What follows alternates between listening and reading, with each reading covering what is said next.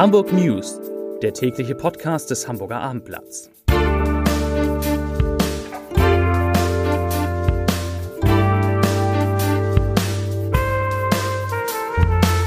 Herzlich willkommen. Mein Name ist Lars Heider und man merkt auch in unserem täglichen Podcast, dass wir ein bisschen auf dem Weg sind zu einem etwas normaleren Leben, denn heute wird es in den Hamburg News zwar auch um Corona, aber eben nicht nur um Corona gehen. Wir sprechen über Europas größtes Digitalfestival, die OMR, die Online Marketing Rockstars. Dieses Festival musste natürlich wegen Corona abgesagt werden und trotzdem gibt es etwas zu feiern. Was verrate ich Ihnen, verrate ich euch gleich. Weitere Themen: Corona und die Lage der Innenstadt. Viele Meldungen über Ratten und Mäuse in Hamburg. Was steckt dahinter? Die beliebtesten Jungen- und Mädchennamen, die Eltern ihren Kindern in Hamburg gegeben haben. Und Juhu, ja, wirklich Juhu, die Panik City auf dem Kiez öffnet wieder. Das ist eine gute Nachricht für alle Fans von Udo Lindenberg. Zunächst aber eine gute Nachricht für alle, die die Nachrichten in aller Kürze lieben. Hier kommen die Nachrichten in aller Kürze von meiner lieben Kollegin Kaya Weber. Nachricht Nummer 1. Endspurt für Nicht-Festival. Seit März sammelt der Verein Mensch Hamburg Spenden für Hamburger Bühnen, Filmwirtschaft, Clubs und Kulturschaffende. Dafür wurde ein Nicht-Festival mit fiktivem Programm entworfen. Die Aktion Keiner kommt, alle machen mit läuft noch bis morgen. Bis dahin können Kulturschaffende und Einrichtungen mit Förderbedarf unter keinerkommt.de einen entsprechenden Antrag auf Unterstützung stellen. Viele Künstler wie Klaas Häufer Umlauf, Olli Schulz und Ralf Zukowski unterstützen das fiktive Festival bereits mit Aufrufen und Videobotschaften. Wer spenden möchte, kann noch Tickets für die Aktion erwerben. Diese kosten je 22 Euro für Erwachsene und 11 Euro für Kinder. Bis zum 5. Juni entscheidet ein Expertengremium aus Kultur und Medien über die Aufteilung der Spendengelder. Nachricht Nummer 2. Hamburg im Nebenkostenranking. Hamburg gehört zu den Städten mit den höchsten Nebenkosten. Das geht aus einem Ranking des Steuerzahlerbundes hervor, das heute veröffentlicht wurde. Der Steuerzahlerbund hat die Entwicklung der Nebenkosten für die Jahre 2016 bis 2020 in allen 16 Landeshauptstädten analysiert. Ausgangspunkt waren die Kosten für einen Drei-Personen-Haushalt in einem Einfamilienhaus. Lässt man die Grundsteuer außer Acht, sind die Nebenkosten in Hamburg vergleichsweise gering. Im Gesamtkostenvergleich ohne Grundsteuer liegt Hamburg auf Platz 13. Während die Gebühren in allen anderen Bereichen unter dem Durchschnitt liegen, ist Hamburg aber Spitzenreiter bei der Grundsteuer. Das beeinflusst die Gesamtkosten insgesamt stark. Im Gesamtkostenranking landet Hamburg deshalb auf Platz 2. Nur in Berlin sind die Wohnnebenkosten teurer. Nachricht Nummer 3. Leitung der Beruflichen Hochschule Hamburg steht fest. Das dreiköpfige Präsidium besteht aus Wirtschaftspädagogin Jutta Franke, Volkswirt Thorsten Bleich und Jurist Christian Scherf. Sie übernehmen die Leitung der neuen Hochschule, die Ausbildung und Studium verbindet. Absolventen sollen an der BHH in vier Jahren sowohl einen Ausbildungsabschluss als auch einen Bachelor erlangen.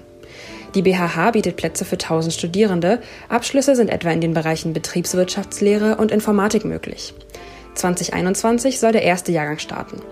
Die Hochschule befindet sich zunächst in der Nähe des Berliner Tors. Langfristig soll aber ein neuer Campus im Stadtteil Borgfelde entstehen. Ja, morgen. Morgen hätte in Hamburg Europas größtes Digitalfestival beginnen sollen. Die OMR mit erwarteten 60.000 Besuchern in den Messehallen. Geht alles nicht wegen Corona, aber schnöde Absagen wollte Gründer Philipp Westermeier eben auch nicht. Und so gibt es pünktlich zum eigentlich geplanten Start zwar kein Event, dafür aber ein dickes, natürlich digitales Magazin. Das heißt Philipp und das bringt Philipp Westermeier zusammen mit dem Haha Hamburger Abendblatt und dem Fachmagazin Horizont heraus. Und in diesem Magazin steht alles, was es auf dem Festival zu sehen, zu hören und zu lernen gegeben hätte und noch vieles, vieles mehr. Und das Allerbeste, weil ein Onkel der etwas mitbringt, immer besser ist als eine Tante, die nur Klavier spielt, das kennen Sie, das kennt ihr, habe ich ein kleines Geschenk für Sie, für euch. Alle Hörerinnen und Hörer dieses Podcasts können sich die 168 Seiten, 168 Seiten kostenlos herunterladen und zwar unter folgendem Link, ganz einfach abendblatt.de slash omr. abendblatt.de slash omr. Einfach runterladen und dann viel Spaß beim Lesen von Philipp. Und wenn Sie, wenn ihr mit uns Philipp auch noch feiern wollt, also sozusagen bei der Relaunch Party dabei sein wollt, kein Problem. Die natürlich digitale Party steigt am Dienstag, also morgen um 21 Uhr auf www.abendblatt.de. Mit dabei DJ Placebo und Achtung, Trommelwirbel, das Bo. Wer die Bilder aus Hamburg vom vergangenen sehr sonnigen Wochenende gesehen hat, der könnte ja glauben, dass die Stadt genauso viele Lockerungsmaßnahmen wie etwa die Nachbarn Niedersachsen und Schleswig-Holstein, da werden ja demnächst sogar die Kinos und die Fitnessstudios eröffnet. Dass Hamburg diese Maßnahmen bereits beschlossen hat, stimmt aber gar nicht. Denn tatsächlich stehen die Lockerungsmaßnahmen für Hamburg noch aus. Erst morgen will Hamburgs Bürgermeister Peter Schenscher sagen, ob auch bei uns in der Stadt denn alle Läden öffnen dürfen, was mit den Hotels ist, vielleicht eben auch was mit den Fitnessstudios und Kinos ist und wann endlich die Gastronomie öffnen, wieder öffnen darf. Wir haben da übrigens ein, wir vom Abendblatt haben mal ein Restaurant besucht in einem Spüttel, das sich komplett auf Corona, die Corona-Regeln eingestellt hat. Ganz interessant. Kann man gleich sehen auf www.abendblatt.de mit Wänden dazwischen, mit abgesperrten Bereichen etc. Es geht also alles.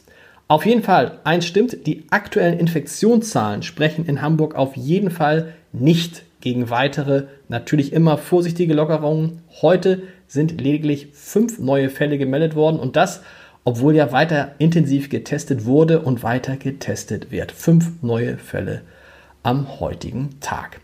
Während kaum noch Fälle gemeldet werden, Corona-Erkrankungen zum Glück, werden von Hamburgern dagegen immer mehr Ratten und Mäuse gemeldet. Also Hamburger rufen bei Schädlingsbekämpfern an und sagen, dass sie bei sich im Garten oder bei sich an der Mülltonne Ratten und Mäuse entdeckt haben. Schädlingskämpfer sprechen gar von einer Plage, die parallel zur Corona-Krise verlaufen sei. Und die Frage, die wir uns jetzt stellen, suchen die Tiere ihre Nahrung nun verstärkt in Privathaushalten, weil sie eben in geschlossenen Restaurants und anderen Läden nichts mehr finden?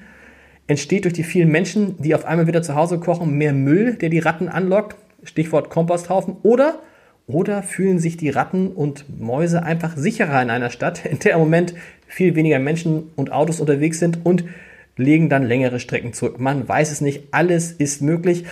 Übrigens auch, dass die Hamburger, die daheim geblieben sind, dass den Hamburgern die Tiere jetzt erst so richtig auffallen. Auch das ist ja möglich. Man hat ja viel Zeit aus dem Fenster zu gucken und entdeckt dann einfach die vielen Ratten. Es soll ja in Hamburg mehr Ratten geben als Einwohner. Ja.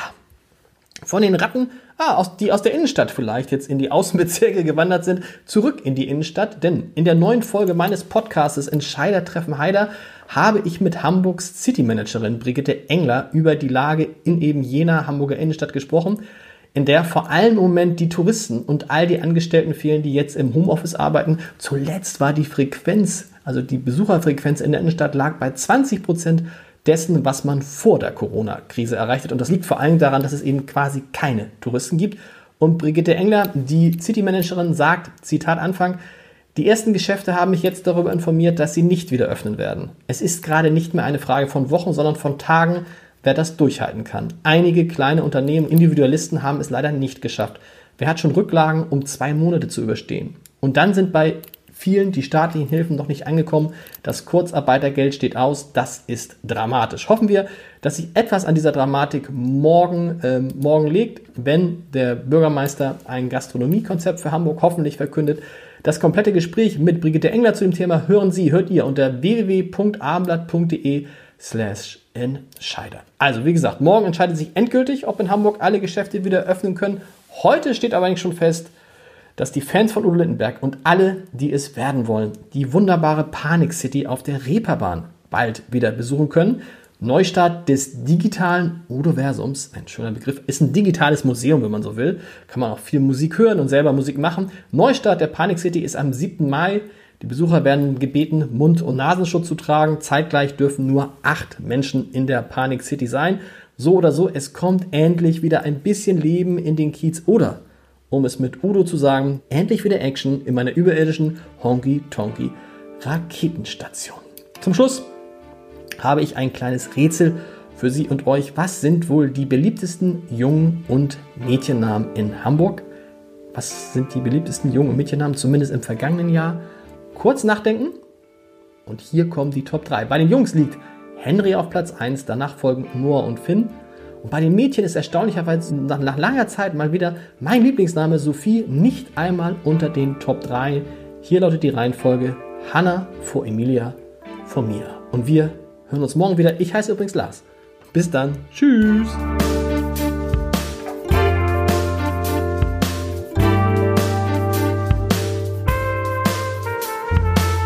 Weitere Podcasts vom Hamburger Abendblatt finden Sie auf abendblatt.de slash podcast.